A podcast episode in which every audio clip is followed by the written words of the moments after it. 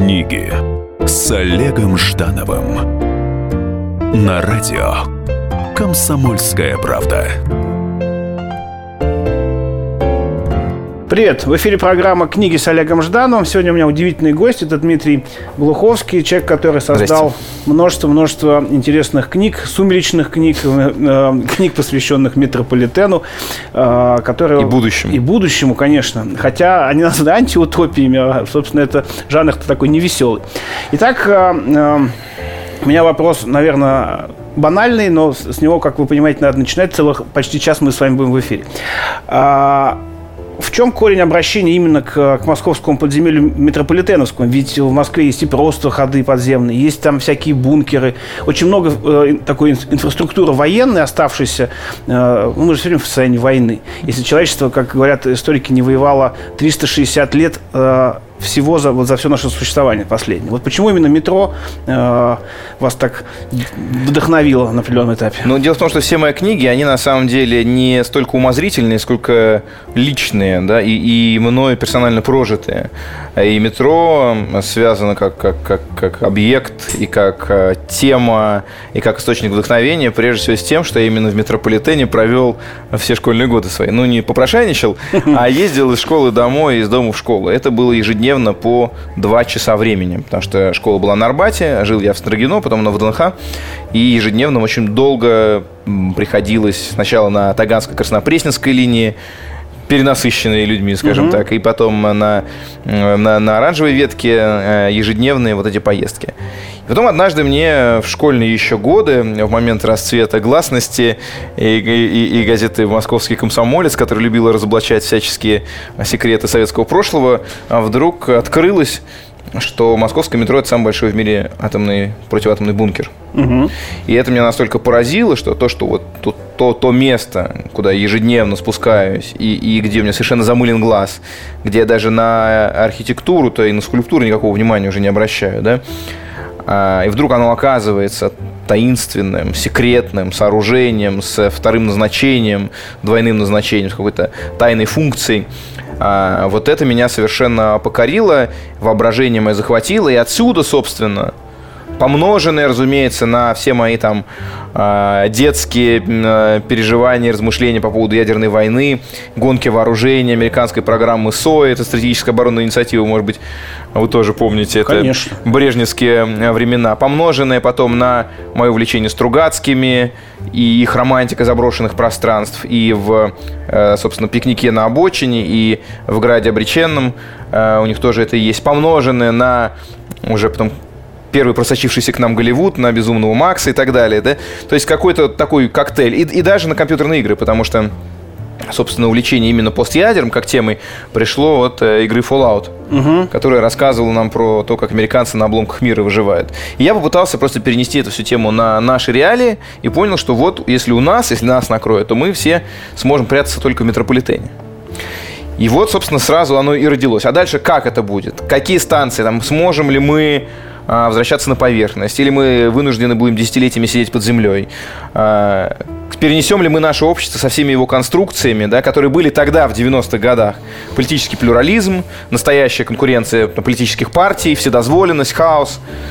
Это, собственно... И бандитизм. И бандитизм, конечно. Перенос всех э, реалий 90-х годов, середины 90-х, да, потому что книга была придумана там, ну, в 94-95 году. Э, в подземелье в такой немножко карикатурной форме. И вот есть станции, которые становятся коммунистическими, там целое образование из них. Есть станции, которые фашиствуют. А, есть станции, которые там а, просто бандитские какие-то установлены на них режимы. Есть там условные какие-то демократические сообщества или торговые и так далее. Сектанты, которых тоже сейчас не видно, а в 90-е годы они были в изобилии. Да, да. И Аум Синрикё у нас было легально, да, и Кришна, вся, Кришна, да. и Кришна Кришна, или любые какие-то около христианские секты и так далее. Очень интересно. А, в общем, этот полный хаос был мной перенесен в метро 2033. А вот э, использовали вы, вы какие-то исторические э, аналогии, такие более глубокие? Вот, например, я э, в этом году выходит моя книга, посвященная истории кофе э, в России. И там я упоминаю Глуховского в связи с тем, что э, действие на, на метро Кузнецкий мост, э, и там как раз оружейные склады у Глуховского, да. да?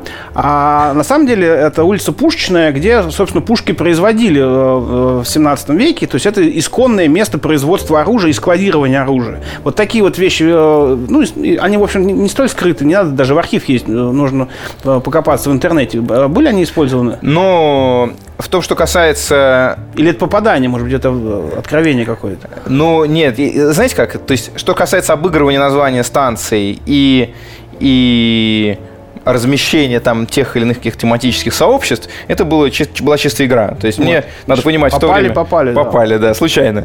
А в то время мне было, надо понимать, там лет 17-18, когда все придумывалось, да. Угу. А написание книги растянулось на почти десятилетие, но потом я уже просто собирал а, сюжетные все хвосты, сводил концы в кон... с концами и такую канат все это заплетал, струны натягивал. А, но в целом мир был весь придуман еще в позднешкольные, там, ранние студенческие годы. Угу. И поэтому он такой достаточно как бы условный и довольно игровой, и не надо там совсем уж какой-то глубины, как бывает э, иной, иной критик э, да придерется к чему-то, да, и давай мне распекать. Надо понимать, что эта книга вообще, ну, такая очень юношеская. Она мной, там, подростком придумана, и мной, молодым человеком написана для подростков и для молодых людей. Другое дело, что она каким-то образом там часто оказывается семейным чтением, да, потому что она, ну, не отвратительная. Люди, там, дети приносят домой, родители решают посмотреть, что там ну, чада читает, да. и оказывается, что это нормальный приключенческий роман, и он такой достаточно обыч, обычными гуманистическими посылами.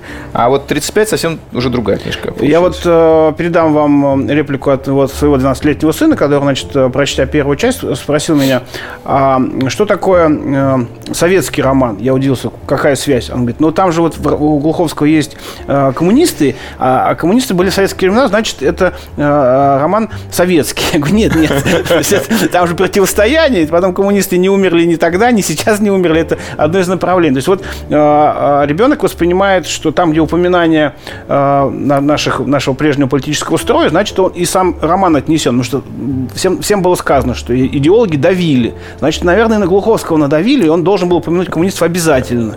Вот такой вот, например, ход. Нет, моя-то задача была, как я себе видел, дать оценку, ну, понятное дело, что она такая немного самонадеянная, да, задача была, дать оценку обществу, в котором я жил тогда оно, опять же, моими тогдашними глазами. Угу. Да? И, и, а, в принципе, политическая составляющая или там, попытка какого-то ретроспективного, интроспективного анализа того мира, в котором мы живем, отношений власти людей, это для меня не приходящая история. То есть она из книги в книгу переходит. Продолжим через несколько минут. Не переключайтесь.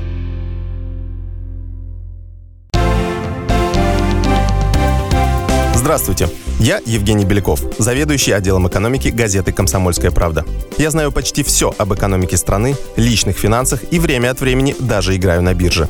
Но у меня нет миллиона долларов. И я очень хочу его заработать. Поэтому каждую неделю в прямом эфире я буду общаться с тем, кто смог стать богатым и знает, как сделать богатым меня и вас. Встречайте новый проект «Миллионеры». Каждый понедельник в 3 часа дня только на радио «Комсомольская правда».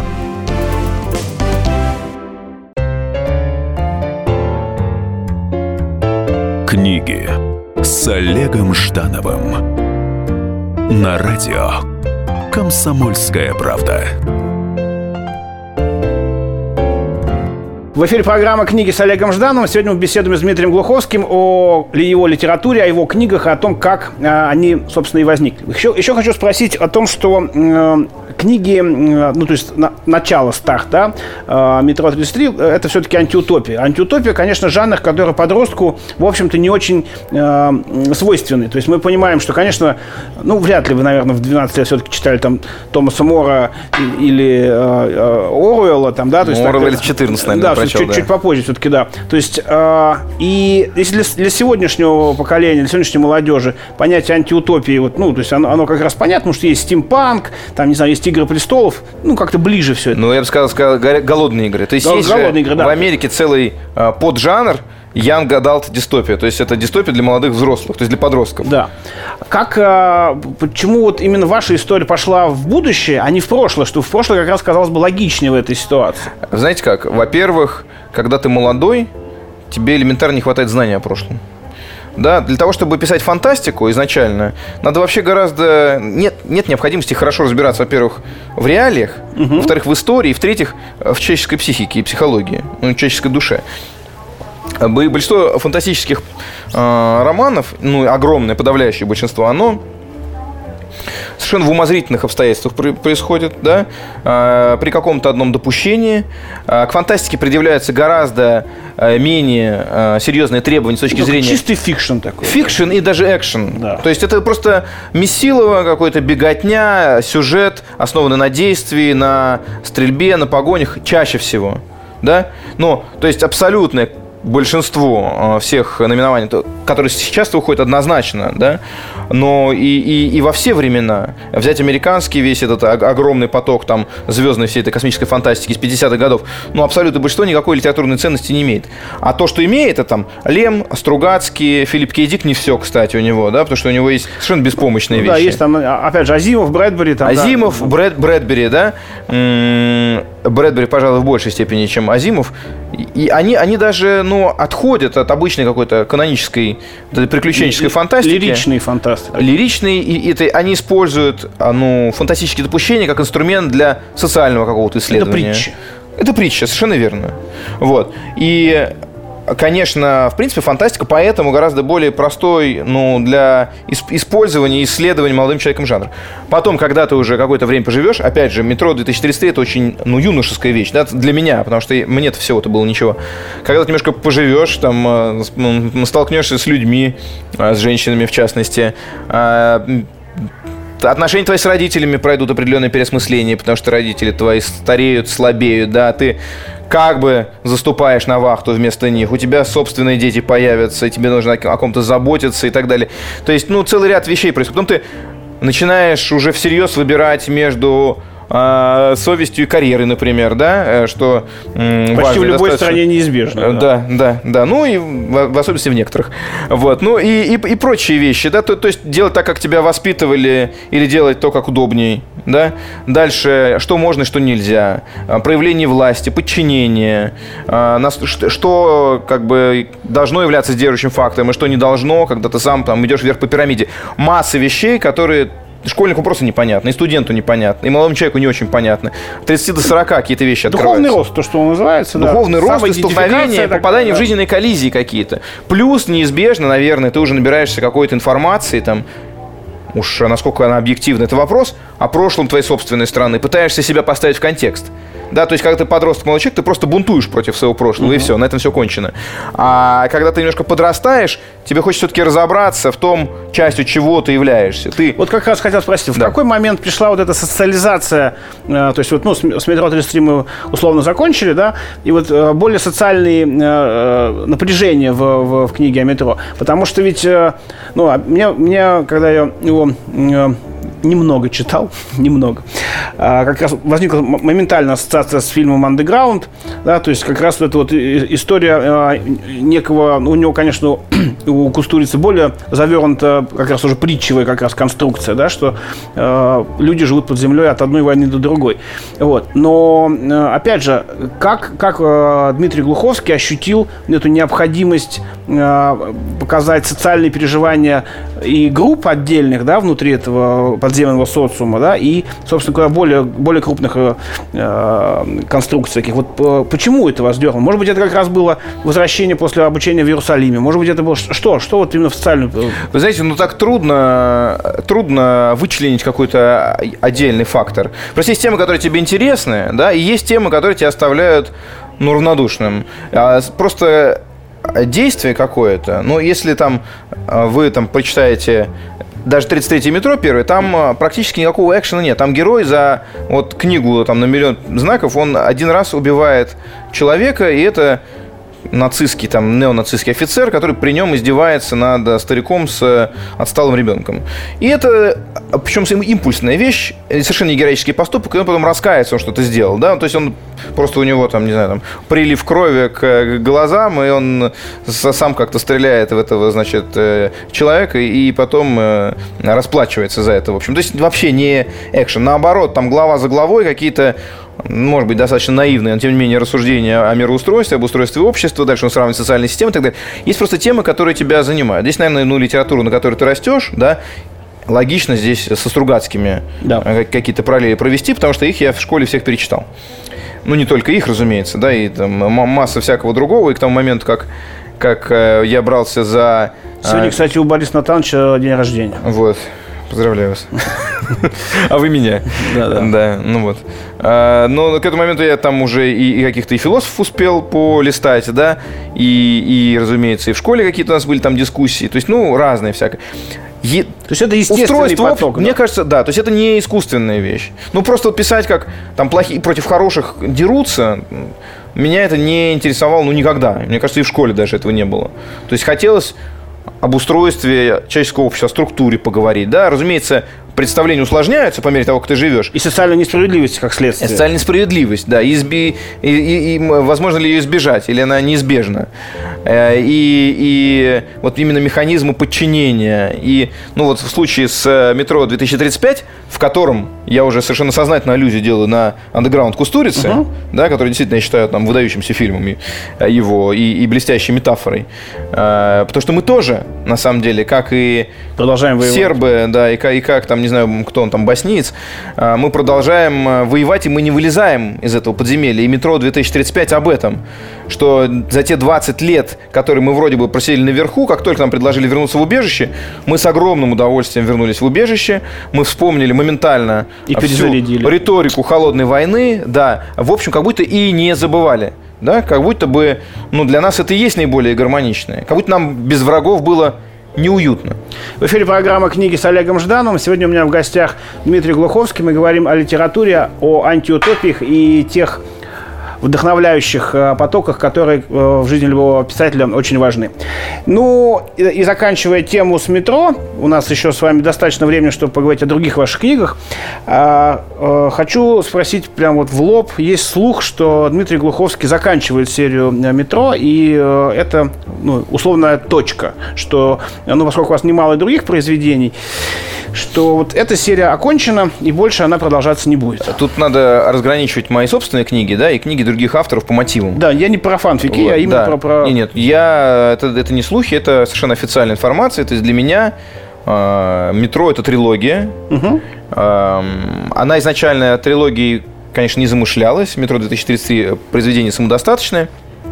10 лет ушло на то, как дорасти до э, переосмысления первой части, скажем так. Да? Как, как ре... привести в соответствие с реалиями, с моим новым пониманием устройства нашей жизни, угу. нашей истории, нашего общества и так далее. И метро 2035, на которое, повторюсь, там ушло там, 7 лет я только думал, стоит ли вообще. Три года я жил с мыслью о том, как. И год я писал ее. Угу. Значит, вот она завершена, и на этом, мне кажется, все точки над «и» здесь расставлены.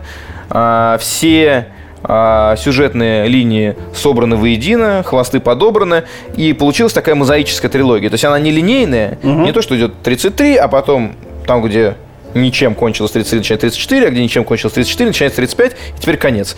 А эти книги, три книги, друг друга вот как куски пазла дополняют, герои не связанных друг с другом первых двух произведений встречаются, все это обретает определенный смысл, появляются новые темы, которые не дораскрыты были в первых двух книгах. И на этом, в общем, финальный аккорд. Э, трилогия закончена, и дальше об этом писать смысла нет. Мне кажется, вся метафорика, все темы, э, все сюжеты, которые можно было подчерпнуть в истории о подземной жизни москвичей там, или там, россиян да, после ядерной войны, после Третьей мировой, все это здесь уже высказано, угу. обсуждено, обсосано, исчерпано. Продолжим через несколько минут. Не переключайтесь. Книги с Олегом Ждановым. С ним было клево и зимой, и летом. При его виде у рыб дрожали плавники. Но он куда-то исчез, и мы остались совсем одни. Ну, ну, ну, ну, на себя или на барыша? Я не знаю, не знаю, я не знаю! И когда мы уже отчаялись победить в неравной схватке с рыбками, он вернулся. Он вернулся! Рыболов Антон Челышев. Снова на радио «Комсомольская правда». Слушайте легендарную и успевшую стать народной программу «Рыбалка». Каждое воскресенье в 6 вечера по московскому времени.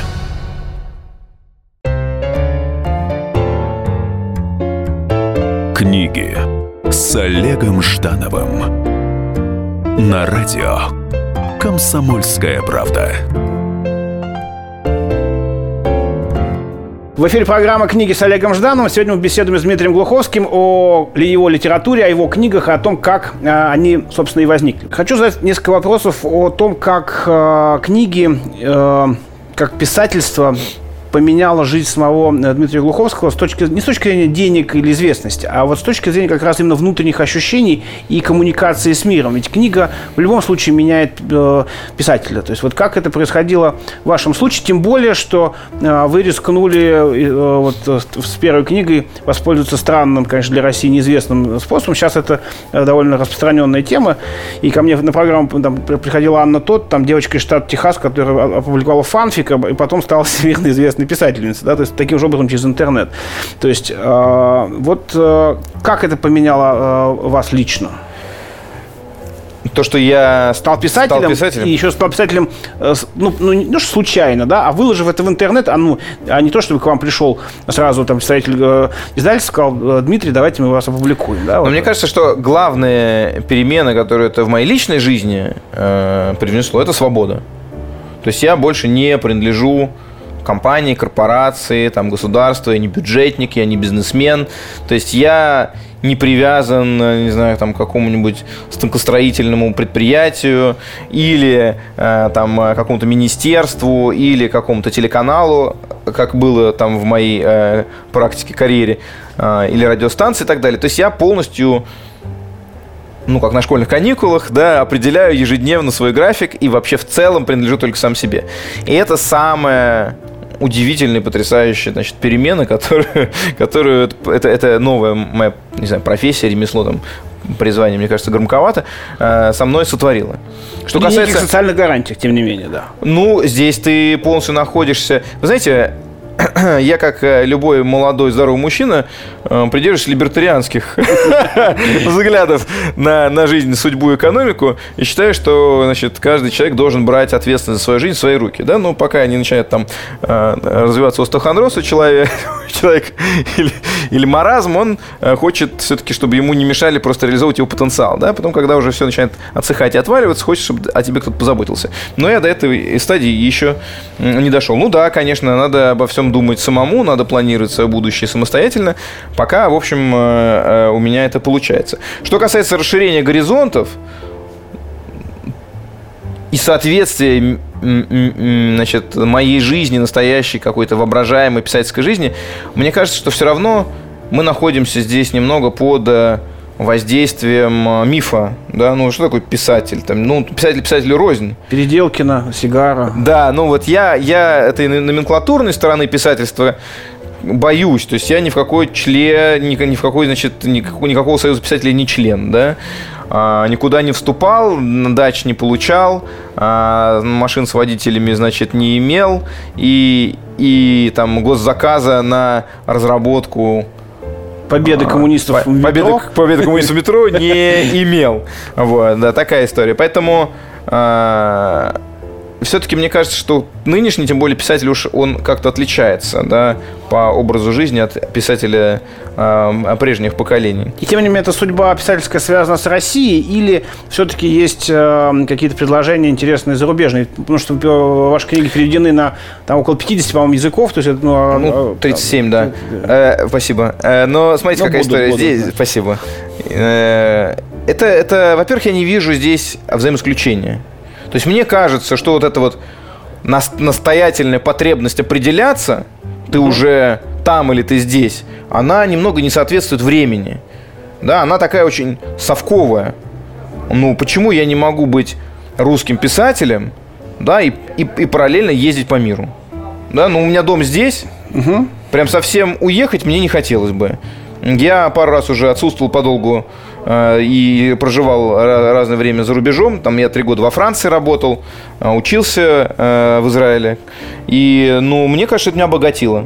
Конечно. То есть э, перестал ли от этого быть человеком, думающим по-русски? Нет. Мне кажется, определенные шоры снимаются, да, потому что ты все-таки растешь и воспитываешься в каком-то одном сугубом контексте, часто идеологизированном. В России потом- тем более. И в России в особенности, ну, как, как и в других некоторых странах в особенности. И когда ты просто имеешь возможность другие перспективы на привычные вещи обрести, это тебе помогает. А тем более, если ты собираешься ну, пытаться смыслы какие-то производить, да, точать на, на токарном станке, значит, вытачивать какие-то см- смыслы, ну, в чем, собственно, и призвание писателя, помогать людям их осмысливать жизнь, да, и существование, эпоху и так далее. То есть важно все это уметь какой-то более широкий контекст поставить. Я думаю, что прям иммиграция для писателя, она губительна, потому что Тот самый отрыв от корней. Как отрыв от корней. Ты все равно лучше всего понимаешь и чувствуешь а, тот народ, среди которого ты родился, да, Бывают которому ты принадлежишь. Космические случаи, ну, вроде Бродского. Ну, есть Бродский, и вот ну, Набоков есть. Да. Да. Но Бродский, скажите, он все равно прославился именно как, как русский поэт. Да, и мне Хотя кажется, потом ты писал, он даже он по-английски. писал по-английски, да. Ну вот Набоков, мне кажется, вообще единственный практически пример человека, который, будучи рожден русским, при этом, на, но, но он, он билингва, у него Да. гувернант англичанин, поэтому его владение э, английским языком совершенно, абсолютно. И плюс ко всему, это такой человек мира, опять же, с самого детства, да, и, и- и достаточно... Потрясающая лекция о литературе, которую он читал в американском университете во время Второй мировой войны, вот когда он эмигрировал туда из Франции. Конечно, потрясающе. да. Вот.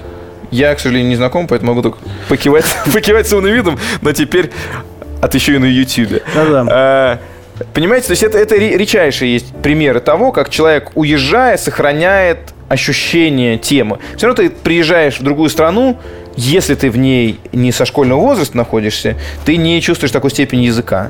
Ты не понимаешь нюансов и культурных, и социальных, и, каких-то мелочей повседневных. Да? То есть ты будешь очень огрубленную какую-то модель воссоздавать. при- Почему файн приближенную. это и штраф, и колодец, да? То есть, ну, Например. И, и хорошо. да, да. Поэтому мне кажется, что для писателя эта история губительная. Если у нас, я надеюсь, нас с вами эта чаша минет, э, у нас не, не развернется здесь борьба с инакомыслием, потому что я довольно инакомыслящий человек, и не будут э, людей прям выдавливать совсем, то я, конечно, сколько могу, буду э, существовать э, в России. Вот. Но при этом, повторюсь, мне не хотелось бы, чтобы это вот так вот как совсем уж жестоко определялось, да, если ты уехал, значит, ты сразу Да-да-да. отброс, и ты не любишь родину, а, А есть- остался, значит, патриот. Остался, значит, патриот. То есть мне ближе концепция открытого мира, когда ты можешь уехать, там, попреподавать, или там поучиться чему-то сам, или где-то просто пожить, вернуться, потом снова уехать куда-то и так далее. Не вижу ничего а, взаимоисключающего. Если у э, Дмитрия Глуховского уже как у профессионального писателя, профессионального литератора некий подход к тому, как будет выглядеть следующая книга. Я имею в виду, что план, такое более э, структурированное понимание. Или все-таки э, ты ожидаешь какого-то такого, э, ну, некого вдохновения, которое приходит и, уж- и уже потом, да, каким-то образом через твою технологию как бы прописывается и выходит э, к- на, на, э, прямую к издательству. Во-первых, я очень боюсь слова литератор. Да, я понимаю, что слово писатель очень громкое слово, да, и, и, и- но, но уж совсем какое-то ремесленное. То есть Не хотел обидеть ни в коем Нет, случае. нет, нет, нет, я, это, самоанализ. А, Я, я сам себя писателем, ну, не рискну назвать. Потому что такое немножко взорв- взорвавшееся мироощущение уж совсем, когда ты прям писатель, да? Не знаю, какое слово здесь эм, подать. Автор. Автор, вот английское слово автор, оно Не, ну, такое... и райтер, оно, в общем, тоже не... Вот, ну, По-английски звучит как раз более бытово, более Бытово, спокойно, да. да, Но понимаете, в чем дело? Литератор это человек, который заведомо делает акцент, может быть, из скромности, конечно, на ремесленной части. Вот я сижу и произвожу. И это имеет отношение к основному вашему вопросу. А Стоит ли иметь план? Конечно, более профессионально иметь план. И, конечно, более профессионально знать структуру. И что вот на такой-то странице у меня вот это произойдет, на этой странице вот то. Но тем самым ты себя полностью лишаешь возможности в, в поиске находиться в процессе. То есть я не уповая на вдохновение. Да? Потому что вдохновение это все-таки, мне кажется, что призыв вдохновения, такая почти шаманская практика, угу. когда ты открываешься этому состоянию, да, и ждешь. И, и, и не сразу на тебя оно не зайдет. И не сразу получится у тебя отсечь себя, тем более в, в эпоху интернета и мобильных телефонов, от внешних раздражителей, да. Может быть, это обращение на самом деле не столько э, наверх к небесам, сколько внутрь себя. Это угу. такой колодец подсознания, да, который ты открываешь крышку, и потом надо сидеть ну, вот, и вот эту какую-то темную рябь с бликами вглядываться, пока оттуда что-то пойдет наверх. Как сейчас будет писать книгу Дмитрий Глухов? У меня есть тема. Угу. Я примерно представляю себе завязку. Угу. То есть я знаю, с чего это должно бы начаться. Мне будет необходимо исследовать немного материал, да, потому Конечно, что здесь да. будет а, книга про наши дни, и про там, коллизию взаимоотношений человека и изначально, по крайней мере, силовых органов. То есть, если я не понимаю устройство силовых органов и реально их практик, да, а не то, что нам показывают там по телеканалу НТВ, я не смогу это точно и правдиво описать. Угу. Бывает, что какие-то детали из того, что я прочел, меня подталкивают к каким-то мыслям, которые как, как просветление снисходят на тебя, и ты вдруг что-то такое придумаешь, о чем ты вовсе даже и не размышлял до, до тех пор. Продолжим через несколько минут. Не переключайтесь.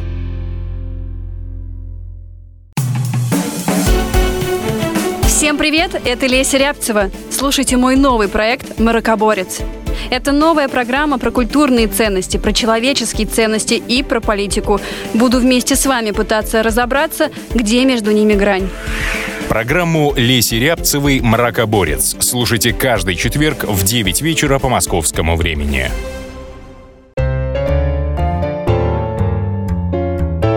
Книги с Олегом Ждановым на радио Комсомольская правда.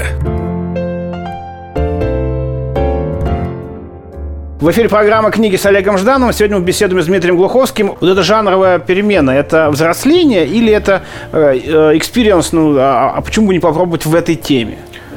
Э, нет, просто, просто какие-то темы надоедают, приедаются. Да мне не хотелось бы ограничивать себя одной фантастикой. Если у меня вдруг возникнет какой-нибудь фантастический сюжет, есть, например, книжка «Будущее» называется, да, угу. перед метро 2033 она была опубликована. Там история про то, как в мире одержана победа над старением, фактически над смертью. Ой, хотелось бы. Да, и мне уже.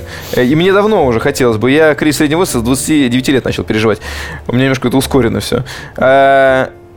Одержана победа над старением, и э, из-за этого планета перенаселяется, и людям предлагается выбор. Они могут либо существовать вечно юными, Ух либо ты. завести детей. Интересная вот. дилемма-то серьезная. Дилемма, дилемма серьезная. И она не столь фантастическая, да? На потому что деле... масса людей откладывают отношения серьезные, брак, деторождение, потому что хотят как можно дольше продлить молодость. Да? И Даже, карьеру. карьеру. И, и карьеру, да, и молодость, и возможность не быть ни за кого в ответе – полностью свое время посвящать себе. Дальше это уходит, в особенности на Западе, ну и у нас тоже среднего класса городского, в там, ухаживание за собой, там, спорт, косметика, пластические операции даже и так далее. То есть попытка искусственно молодость продлить, а, чтобы этот момент – когда ты уж сам себе не принадлежишь и должен дальше себя посвящать своему потомству, отодвинуть.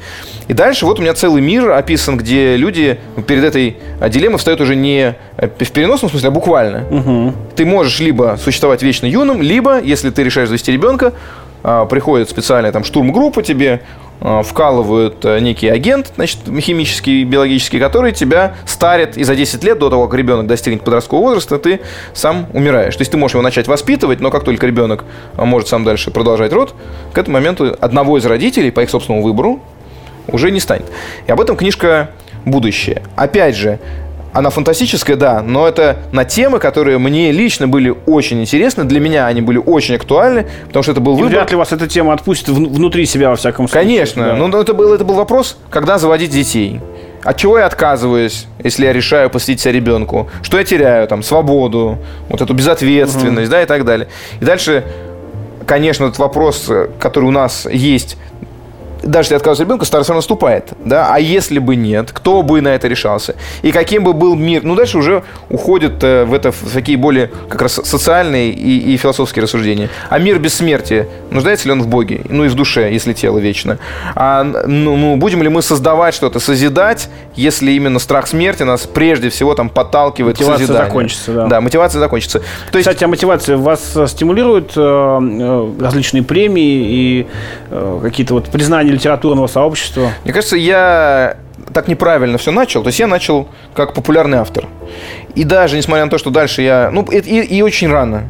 Ну, там вот эти э, призы в фантастике, как бы, которые были первыми. Ну, какие-то там, что-то там Да, дали, да. Еврокон, например, там, да? Ну, потом мне объяснили, как это выдается, и я понял, что там засу- заслуги особенно не было. То есть это было конъюнктурное решение внутреннее, то есть не, не- не очень заслуженный мной приз. Сначала конечно, обрадовался, потом я разобрался, а потом надо понимать, что а поскольку я достаточно въедливо а, всегда пытался а, деконструировать, на винтике разобрать механизм издательский, то есть у меня не было никакого чуда в том, что та или иная книга там, становится бестселлером, да.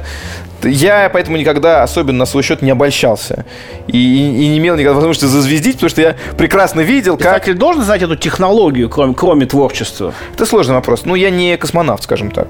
То есть я, во, во мне эти часть, части разделены.